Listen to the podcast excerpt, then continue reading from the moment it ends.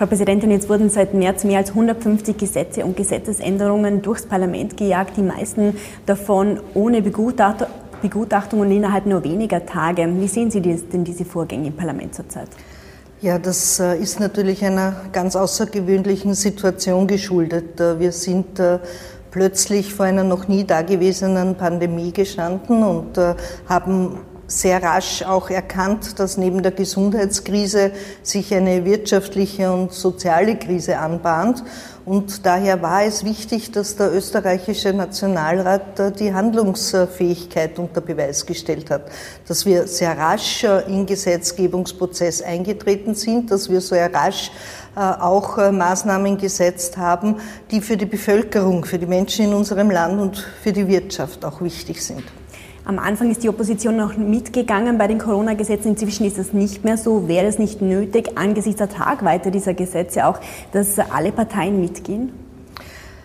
Ich äh, glaube, dass es am Anfang richtig war. Das ist das, was ich auch erwähnt habe. Wir äh, hatten nicht viel Zeit. Es war sozusagen äh, ganz dringend notwendig. Äh, ich glaube, Sie haben recht. Äh, jetzt äh, gestaltet sich das ein wenig anders. Ich glaube, dass äh, durch äh, Geschwindigkeit, die auch nicht notwendig ist, leider die Fehleranfälligkeit steigt.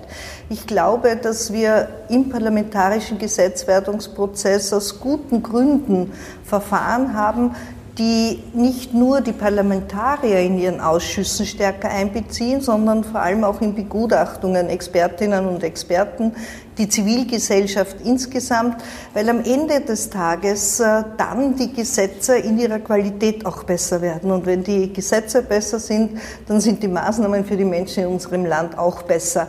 Also wir können schnell arbeiten, das haben wir bewiesen. Jetzt geht es aber auch darum, dass äh, wir nicht ohne Not äh, Dinge durchpeitschen müssen. Und passiert das zurzeit Ihrer Meinung nach?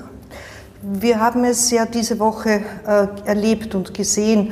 Also ähm, es können Fehler passieren. Überall, wo man arbeitet, passieren auch Fehler und es kann auch in Abstimmungen, die sehr komplex auch sind, äh, natürlich äh, Fehler entstehen. Aber es gibt zwei Dinge, die wir beachten müssen. Das eine ist, wie gehen wir mit Fehlern um? Das gilt im Parlament wie im Leben, aber im Parlament geht es darum, dass wenn da ein Abstimmungsfehler passiert, dann kann man nicht drüber hinwegschauen, sondern das verfassungskonforme Zustandekommen eines Gesetzes ist ein ganz wesentliches Element und deshalb äh, muss ja auch der Bundespräsident äh, das bestätigen, ob ein Gesetz verfassungskonform zustande gekommen ist. Und das Zweite, was wir beachten müssen, ist, äh, wie können wir Fehleranfälligkeiten reduzieren.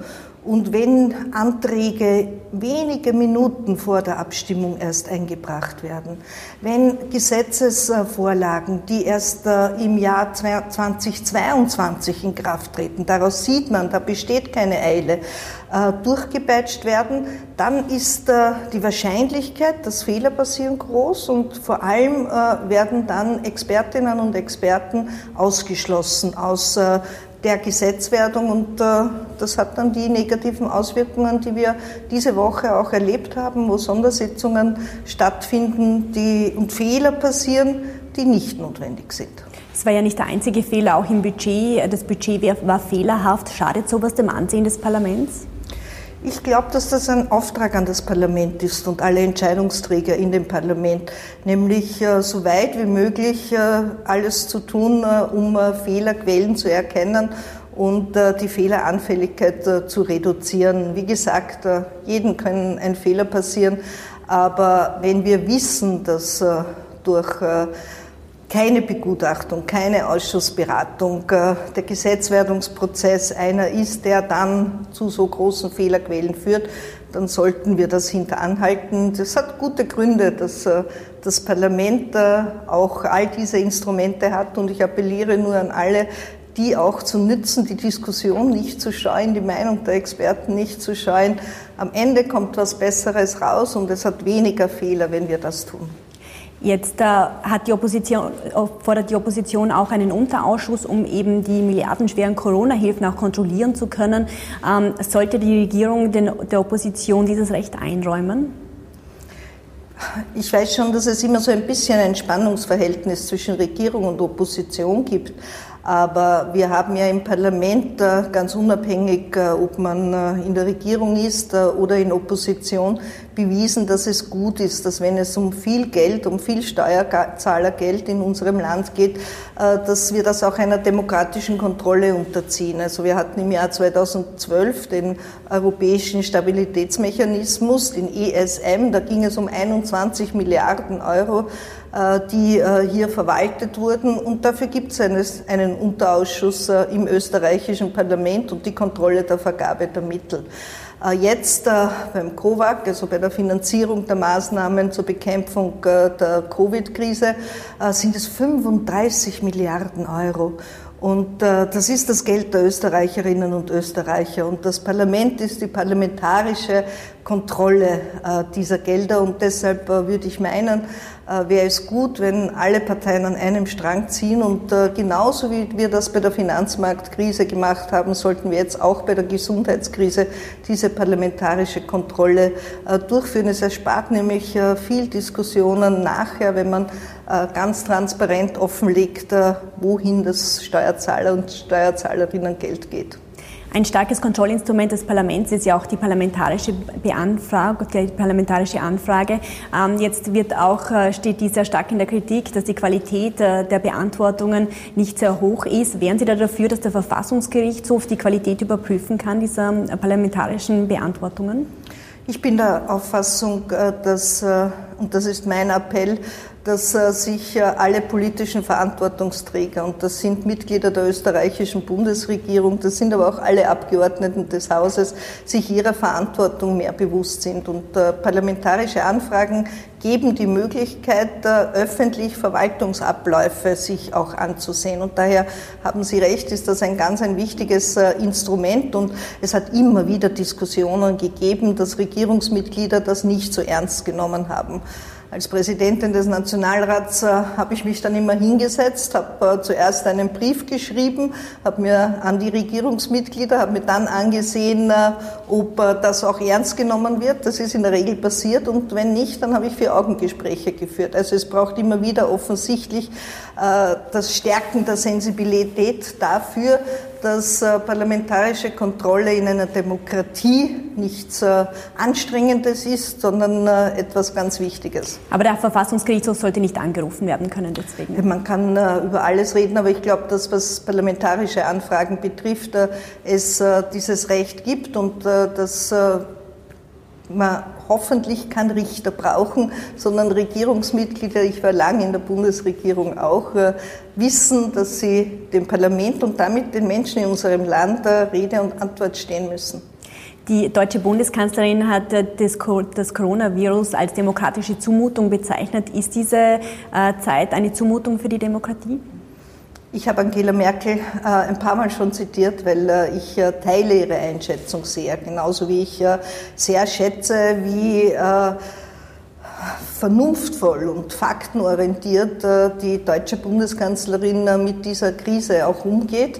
Äh, es ist so, es schränkt sehr stark äh, Persönlichkeits- und Grundrechte der Menschen ein und äh, deshalb müssen wir da auch sehr sorgsam damit umgehen. Aber es ist richtig, dass wir Maßnahmen treffen müssen. Es ist richtig, dass wir alles tun müssen, um diese Gesundheitskrise zu überwinden und nachher auch in der Sozial- und Wirtschaftskrise dafür sorgen, dass nicht Menschen auf der Strecke bleiben und dass es auch nachher so etwas wie eine Gerechtigkeit und Chancen für alle gibt und nicht ein paar wenige, die sich dann nach Krisen es sich richten und äh, die Mehrheit der Bevölkerung ist dann konfrontiert mit Arbeitslosigkeit, die Kinder äh, mit keiner Möglichkeit in die Schule zu gehen. Das halte ich für keinen Zukunftsweg für unser Land. Jetzt wird zurzeit sehr viel weitreichendes ähm, per Verordnung äh, regiert, äh, per Verordnung erlassen, sehr wenig über Gesetze. Wären Sie da dafür, dass mehr über Gesetze geregelt werden sollte und weniger über Verordnungen und das Parlament dadurch auch stärker eingebunden werden sollte? Ich glaube, dass es immer gut ist, äh, wenn das Parlament eingebunden ist, weil das Parlament vertritt die Österreicherinnen und Österreicher. Und ich glaube, dass, äh, wie gesagt, die Geschichte unseres Landes ja auch gezeigt hat, dass wir unser Land äh, immer in Krisen dann erfolgreich aufgebaut haben, äh, wenn Regierung und Parlament gut zusammengearbeitet hat, wenn es so etwas wie einen Schulterschluss gegeben hat. Deshalb ist es auch gelungen, dass Österreich so ein wunderbares und erfolgreiches, wirtschaftlich erfolgreiches, sozial erfolgreiches Land geworden ist. Und deshalb glaube ich, wie ist es gut einzubinden? Wir haben bei den Verordnungen zumindest Teil teilweise jetzt den Hauptausschuss eingebunden. Es braucht beides. Es braucht in außergewöhnlichen Situationen eine schnelle Reaktion und äh, das Parlament hat bewiesen, dass das sehr verantwortungsbewusst damit umgegangen wird und es braucht aber jetzt auch äh, das Einbeziehen äh, der Expertinnen und Experten, auch der Zivilgesellschaft, jener Menschen, die nämlich äh, mit den gesetzlichen Regelungen dann tagtäglich konfrontiert sind. Und warum soll man die ausschließen? Das führt in der Regel dazu, dass die Gesetze nicht besser, sondern schlechter werden. Also das muss besser werden, Ihrer Meinung nach? Also ich glaube, da gibt es noch Luft nach oben. Da besteht schon Optimierungsbedarf, ja. Ich würde gerne mit Ihnen auch über den Untersuchungsausschuss sprechen. Da können können ja jetzt viele absagen äh, aus Angst vor dem Coronavirus. Wären Sie da dafür, dass diese Leute äh, per Video einvernommen werden können? Ja, das ist äh, eine Möglichkeit. Äh, wir haben im Parlament äh, auch dafür gesorgt, der Untersuchungsausschuss hat ja auch diese Woche getagt, dass wir in einem größeren Raum ist, dass wir sicherstellen, dass es Abstand gibt, dass wir Glaswände aufstellen, um halt alle technischen und sonstige Voraussetzungen zu schaffen, um diese Gefahr der Ansteckung äh, so weit wie möglich auch äh, zu minimieren. Und wenn das mit äh, Videozuschaltungen möglich ist, dann wäre das auch ein Weg. Wobei wichtig ist natürlich, dass das trotzdem in einem parlamentarischen Raum stattfinden muss. Also Auskunftspersonen haben die Möglichkeit, Vertrauenspersonen mitzunehmen. Sie haben die Möglichkeit, sich an einen Verfahrensanwalt, der Teil eines Untersuchungsausschusses ja ist, sich zu wenden und der darauf achten muss, dass ihre Grund- und Persönlichkeitsrechte auch gewahrt sind. Also man kann leider nicht alleine zu Hause sitzen, sondern wichtig ist dann auch, äh, dass das in dem Rechtsrahmen stattfindet, damit man nicht nachher damit konfrontiert ist, dass möglicherweise, und das will ja niemand, äh, Grund- und Persönlichkeitsrechte von Auskunftspersonen äh, hier in irgendeiner Form beeinträchtigt werden. Aber kann man das sagen, bis wann das umgesetzt werden könnte, diese Videobefragung zum Beispiel? Ah, da braucht es eine Änderung, aber ich äh, glaube, dass äh, die Fraktionen, äh, die im österreichischen Parlament vertreten sind, hier in einer engen Abstimmung und Gespräch sind. Es gibt andere Vorschläge zu sagen, setzen wir ihn auf ein paar Wochen aus, diesen Ausschuss, und verlängern wir ihn dann. Ich glaube, dass es ganz wichtig ist. Das ist äh, beim Untersuchungsausschuss eines der höchsten Kontrollorgane, äh, das äh, dem Parlament zur Verfügung steht, äh, dass es hier immer der Konsens gesucht äh, wird. Das ist in der Vergangenheit gut gelungen, dass äh, da alle mit den Reglements und mit den Vorgangsweisen einen gemeinsamen Weg gefunden haben. Das ist manchmal nicht einfach, da braucht es viele Diskussionen, aber es lohnt sich am Ende, wenn man zu Regelungen kommt, die von allen mitgetragen werden. Sollte ja generell öffentlich äh, veröffentlicht werden, also per Video öffentlich übertragen werden? Das ist auch eine äh, der, der, Fragen, die sehr intensiv unter den äh, politischen Parteien und Fraktionen diskutiert wird. Ähm, ich habe, ich würde jetzt meinen, ungefähr 100 Sitzungen oder ein bisschen über 100 Sitzungen äh, in Untersuchungsausschüssen zu verschiedenen Themen geleitet und es waren ganz wenige Sitzungen, wo wir überhaupt in geheime oder Vertraulichkeitsstufen gegangen sind. Es ist nicht ganz öffentlich, weil man es nicht übertragen kann, so wie das beim österreichischen Nationalrat ist, aber es ist medienöffentlich. Also ich glaube, dass eben auch äh, Kontrolle von Transparenz lebt. Und von den 100 Sitzungen würde ich meinen, waren 98 Prozent Medien, öffentliche Sitzung, Sitzungen. Und äh, wenn man das noch stärker ausbauen kann, äh, dann äh, finde ich, äh, wäre das auch äh, ein diskussionswürdiger Ansatz. Aber wären Sie da dafür, dass das per Video übertragen werden sollte? Es, es gilt das, was ich äh, Ihnen vorher gesagt habe. Ich glaube, bei so Regelungen eines so starken Instruments des Parlaments geht es nicht nur darum, ob man selber dafür ist oder nicht. Ich habe, wie gesagt, bei 98 Prozent meiner Sitzungen die Medienöffentlichkeit erklärt, dieser Sitzungen.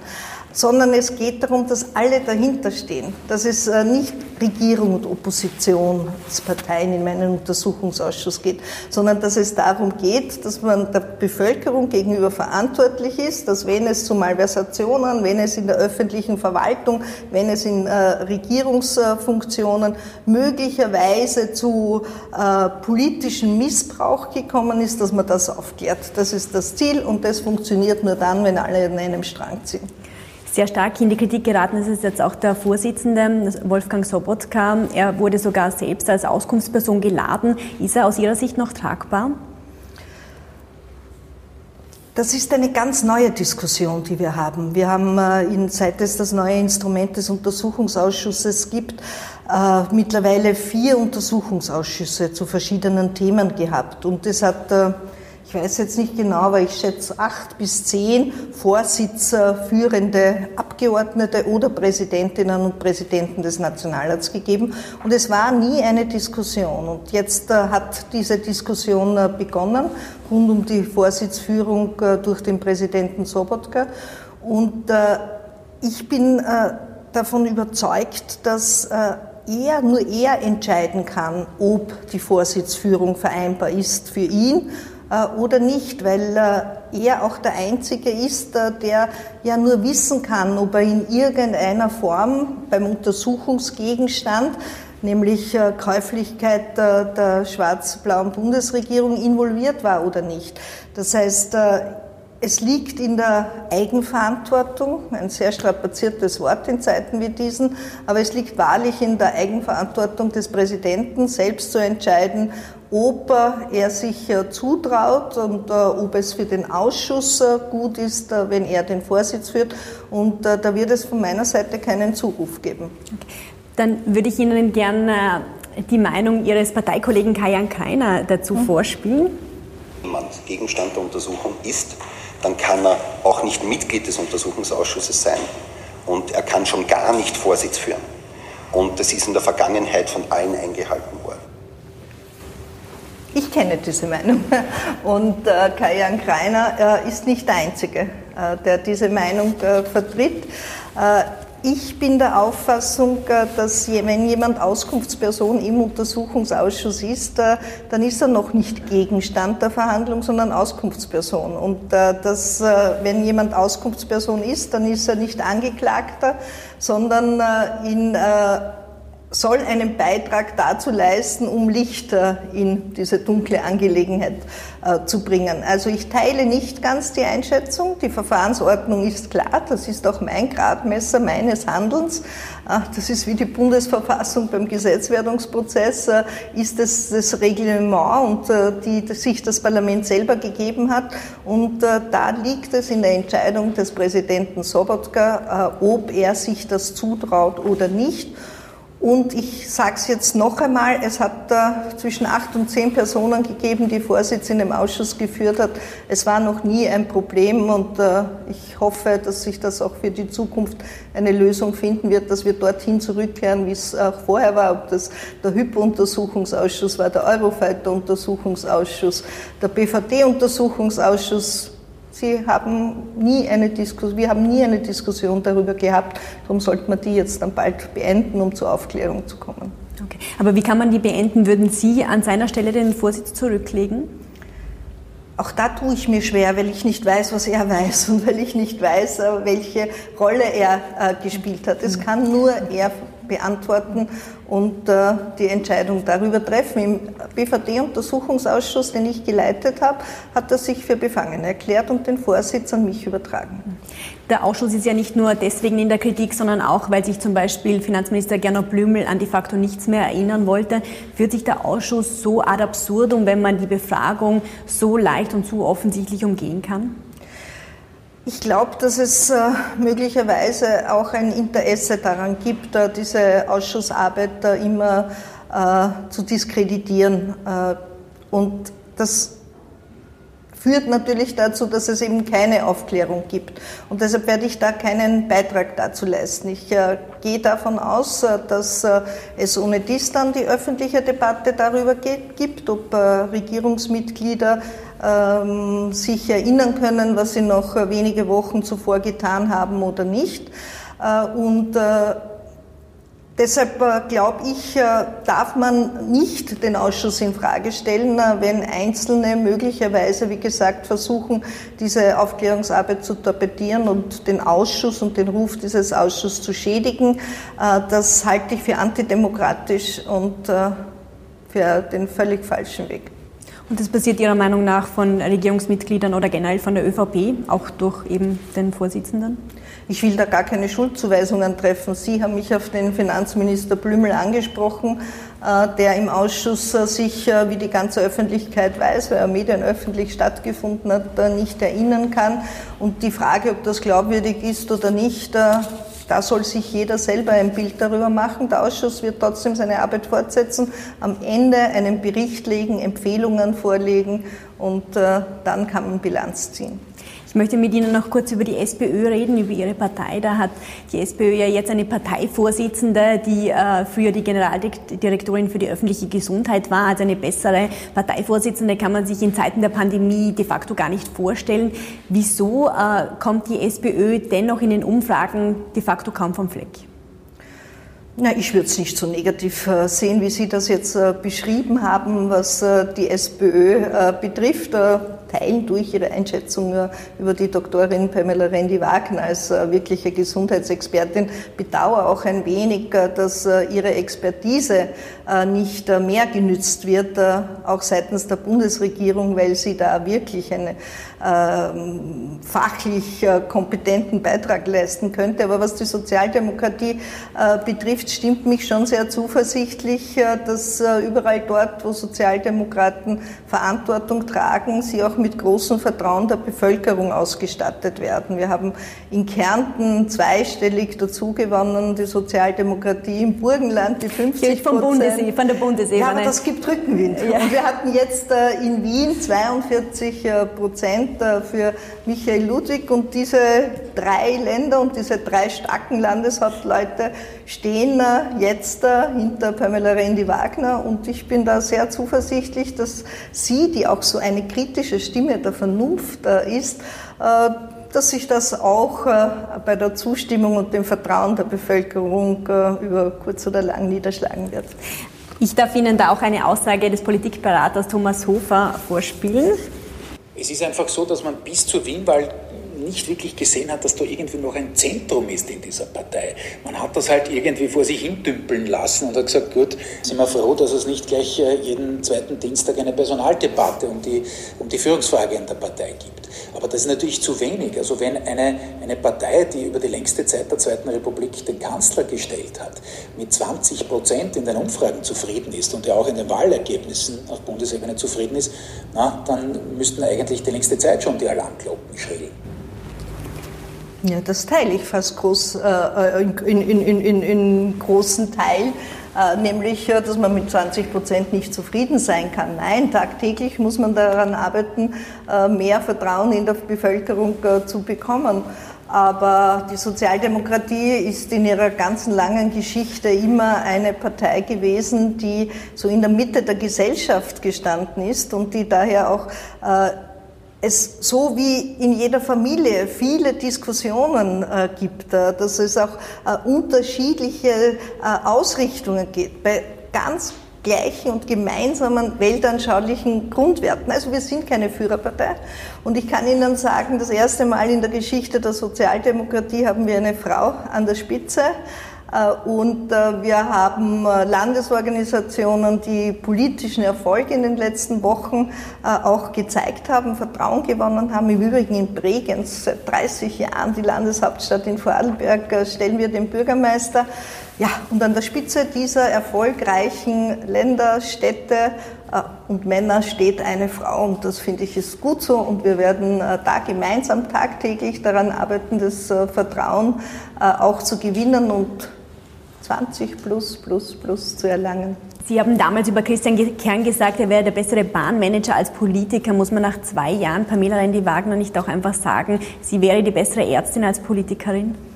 Ja, wissen Sie eben, Frauen sind immer multitaskingfähig. Die können immer viele Dinge gleichzeitig. Ich glaube, sie ist eine echte Gesundheitsexpertin, eine Frau, die mit äh, zwei Kindern, mit beiden Beinen im Leben steht, der ein Herz für soziale Gerechtigkeit äh, schlägt und äh, die eine große Empathie, gerade jetzt in wirtschaftlich schwierigen Zeiten, wo so viele Menschen Sorge haben, ob sie die Heizung leisten können und ob ihre Kinder nicht nur in der Bildung Rückschläge erleiden, sondern ihnen nicht auch in ihrer Kinderseele äh, ein Schaden zugefügt wird, äh, dass sie da ist, die das äh, auch spürt, erkennt und daher glaube ich, ist sie die Politikerin, die wir gerade in Zeiten wie diesen brauchen dann würden Sie sich da Anton Pelika äh, anschließen, der sagt, dass in der SPÖ eine Frau an der Spitze als Provisorium gesehen wird und nicht als Zeichen des Aufbruchs? Natürlich nicht, aber das hat er auch nicht so gesagt. Ähm, er hat gesagt, äh, es scheint Männer zu geben, äh, zu denen er sich nicht zählt, weil äh, in dem Buch er ein klares Plädoyer für Pamela Rendi-Wagner an der Spitze der Sozialdemokratie auch abgibt und ich schließe mich den zu 100 Prozent auch an. Okay, dann ähm, möchte ich schon zur letzten Frage kommen und zwar, es wird Ihnen immer nachgesagt, dass Sie gerne für die SPÖ als Bundespräsidentschaftskandidatin ins Rennen gehen würden. Stimmt das?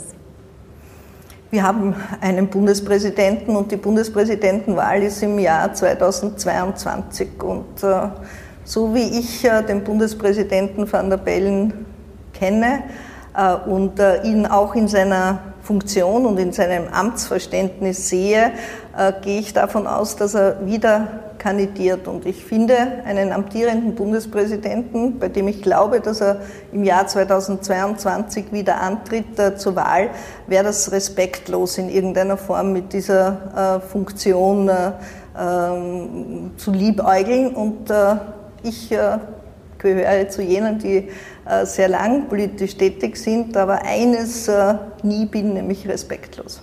Aber das heißt, äh, Sie würden auch gegen Alexander van der Bellen nicht antreten? Ich glaube, dass die Sozialdemokratie, falls er noch einmal antritt, Alexander van der Bellen unterstützen wird. Vielen Dank fürs Gespräch, Frau Präsidentin. Bitte, sehr gerne.